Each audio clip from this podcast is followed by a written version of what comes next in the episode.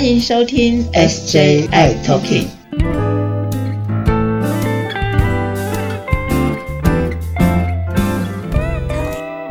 Hello，大家好，欢迎收听今天的 SJI Talking，我是 Jeffrey。哎，师姐继续来跟大家谈一谈这个疫苗这件事情。是哇，上一次真的非常精彩啊！今天一样，SJ 大来宾 Part Two，我们还是邀请到谢医师来哦。啊，我们这一集主要是邀请谢医师来跟我们谈一谈哦。我们如果中奖了啊，然后打了这个疫苗啊，这件事情，那除了这个以外，还有没有什么特别要注意的事情呢？好哦，我们一起来请教谢医师。刚才谢医师有提到说，如果说是这次中奖了，最近中奖了，你可能半年之后，呃，还是需要接种疫苗的。但是我看到有些人会认为是三个月后就要再打疫苗，所以我们不太清楚这样子的差别是在哪里。通常是不至于三个月，尤其是自然感染，它这个抗体通常可以维持的比较久啊。不过师姐提到一个非常重要的问题。每个人不论是打了疫苗还是自然感染，他的抗体能够维持多久，其实每个人不一定。嗯哼，通常最大的决定点在哪里？在你的本身的抵抗力如何。如果你的抵抗力是很健全的，你不论是打疫苗还是自然感染，你都能够得到很高的抗体效价，可以维持保护力的时间也比较长。如果你的抵抗力本来就是比较弱，那可能你能够产生的抗体就比较低，维持时间也比较短。那所以关就问题就来了，我们要怎么样维持好一个好的抵抗力？我想对于我们病友来说，最重要就是病毒量要能够持续保持在测不到的地步。嗯，这个跟 CD4 的数值哈其实没有太大的关系，只要病毒量能够完全测不到，基本上 CD4 只要稳定的在两百以上，抵抗力都算是很 OK 哈。可是，如果你的病毒量高高低低，服药这个今天有事，明天忘记，呃，病毒量没有办法控制的很好，那其实你的抵抗力一定会比较差。那除了这个病毒量的因素之外，还有你的生活作息，你有没有规律的运动？是不是有这个均衡的饮食？那会不会常常熬夜 追剧？打游戏，这个我想，这个好的生活的习惯都能够帮助我们，能够让身体有更好的抵抗力。这样子，不论是在自然感染还是接种了疫苗，都能够产生比较好的保护力，而且保护的比较久。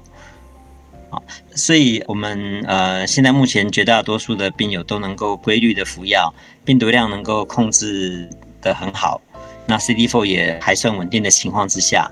其实我觉得我们的病友的抵抗力并没有比同年纪的呃非感染者来的低多少，那应该是不用到三个月就需要接种了。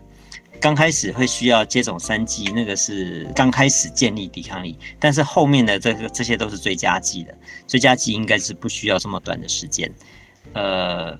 我想这个将来的政策应该是会也会逐渐拉长，像这一次就是五个月嘛，哈，是，嗯啊，那将来我想应该就是半年到一年了，嗯嗯，太棒了，我们不用每三个月这样追加一次，感觉追的好累哦。对啊，这样也很麻烦。哎，所以这一次我想请教一个事情，就是对于呃一些长者或者一些其他的一些慢性病的朋友，你有什么特别的建议吗？嗯。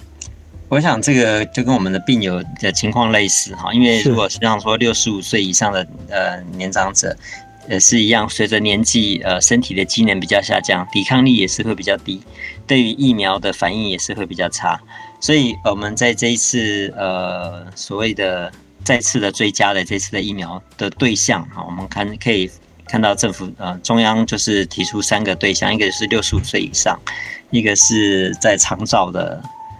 的民众，另外一个就是抵抗力不全的哈。那抵抗力不全的范围当然就包含很多，包含像说有在服用免疫抑制剂的，或者是接受过器官移植的，或者是呃，就像我们的病友们。大家都可以归在啊这个免疫不全的部分。那这三类比较像我刚才所强调的那样，可以当做说可能抵抗力会比较低。所以我们这一次的最佳疫苗就是针对这三类的民众，在打完三剂之后，隔五个月可以再打下一剂。所以我想这个年长者就跟我们的病友的建议其实是非常的接近。嗯嗯。所以呢，对于我们病友来讲，其实呃，他好好的吃药，把病毒量一直维持在测不到的程度，让他的 CD4 越高越好，越稳定越好，其实是非常重要、关键性的一个因素。对，我觉得最重要的因素还是病毒量。好，那其实我在门诊的时候，常常听到病友跟我说：“哎，我这次 CD4 怎么掉了？”哈，我说没有掉啊，很好啊。他说：“我上次八百，这次六百。”我说其实是一样好了啊，因为我们的 CD4 本来就是在血液中会高高低低，因为我们所谓的 CD4 是一种淋巴球，那这个淋巴球本来就只有百分之一到百分之二会在血液里面。百分之九十九到百分之九十八都不在血液里面，而是分布在身体的其他地方。那有时候他们在血管进进出出，本来就会让我们抽血的时候所验到的 CD4 的数值会有所变动。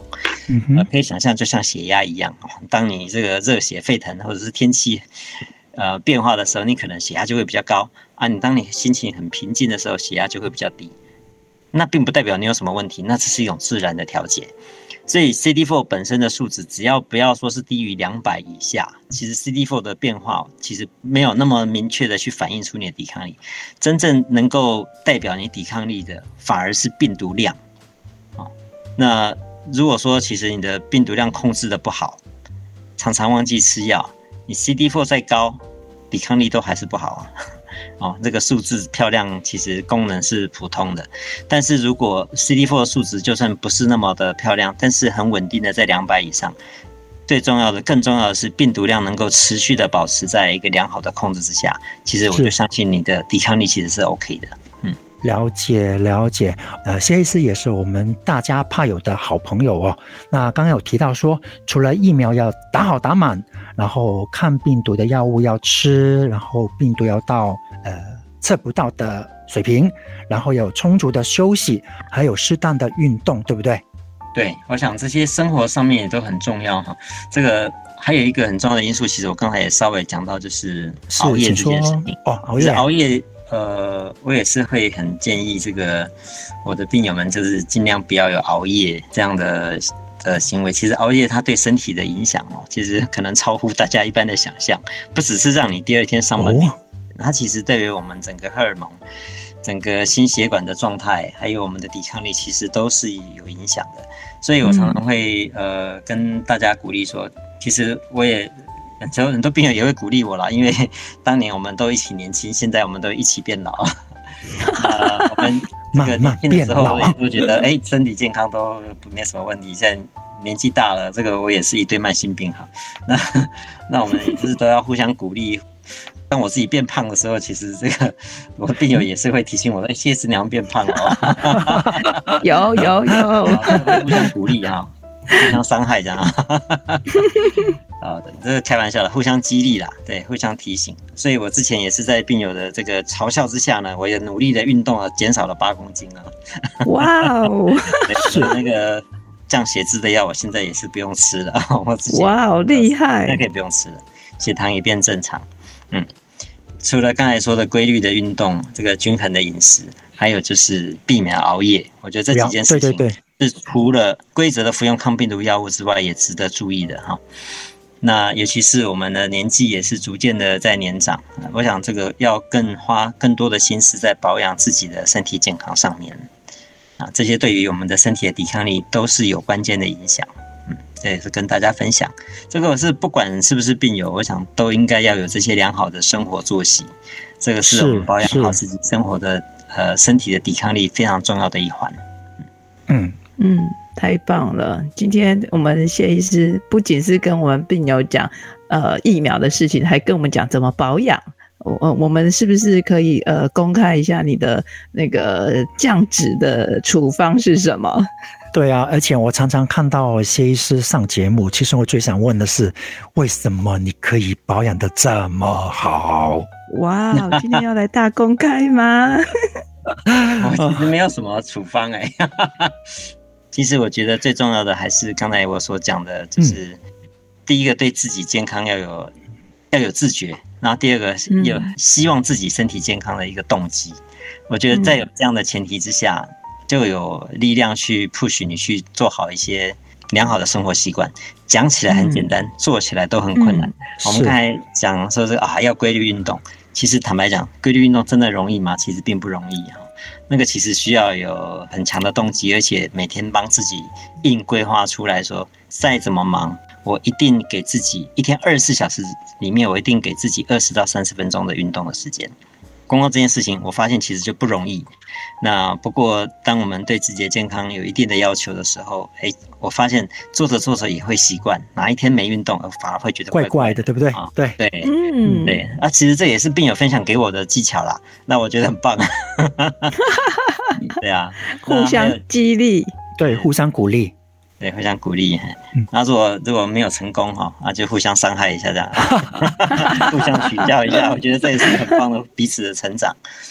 对，然后那你在饮食上面，以前年轻的时候肯定也会觉得说，啊，你这个喜欢吃的就多吃啊，就大吃这样。那常常吃好料，觉得自己很幸福。可是当年纪到了一个程度啊，这这个，我觉得也是开始要有一些自觉。这个我们不论要活得久，还要活得好啊。不但希望有寿命比较长，也希望有良好的生活品质。良好的生活品质嗯都是代表着我们希望身体能够很健康，能够去享受生活中该享受的美好。那身体健康这个前提之下，我们在吃该吃的食物，享受该有的美食，但是我们也去注意它的均衡。那呃，如果你今天吃的比较多，你可能接下来两天你自己就要知道说，可能需要调节一下哈。那每个礼拜可以让自己有吃个大餐的机会，可是不要常常吃大餐。那嗯可以注意一下，呃，像我现在已经很习惯说，就是如果上次去便利商店买东西吃，我会注意一下上面的热量的标示，啊，大概去估算一下我一天大概摄取了多少热量。啊，那如果今天爆表，明天就要节制一下。那所以，我其实并没有特别去服用什么样的西药或中药，或者是秘方，或者是健康食品。是那就是借由这样对健康的追求的态度，然后有这样的动机，那从生活的作息上面去建立良好的生活习惯。那其实这很多事情都是呃病友分享给我的，反倒不是我这个医生跟我的跟病友说的，因为有很多病友其实这个身材练得很好，而且维持得很健康。那啊，他们会分享一些很棒的这些执行的方式，很讲都很容易啊。那实际的执行层面该怎么注意啊？很多病友都会分享精彩的经验给我分享啊，我也谢谢。嗯 是是是，哇哦！今天听到谢医师各种的生活上的分享，还有疫苗疫苗上的分享，真的今天非常非常谢谢谢医师来接受我们的 SJ 大来宾的访问哦。好，谢谢。对啊，我们我们其实也正符合我们这个节目刚开始的这一个主题。我们其实，在照顾病人，但是病人也跟着我们，我们其实是跟着病人一起慢慢的变老变熟了。一起成 长，那我们一起成长，对，我们都是要幸福的、幸福的、快乐的这样子的过日子。我觉得这就是我们要的方法，要的日子。嗯，那今天很谢谢我们谢医师告诉我们了好多哦，这都快要呃人生哲理都快出来了，我们可以下一是是集。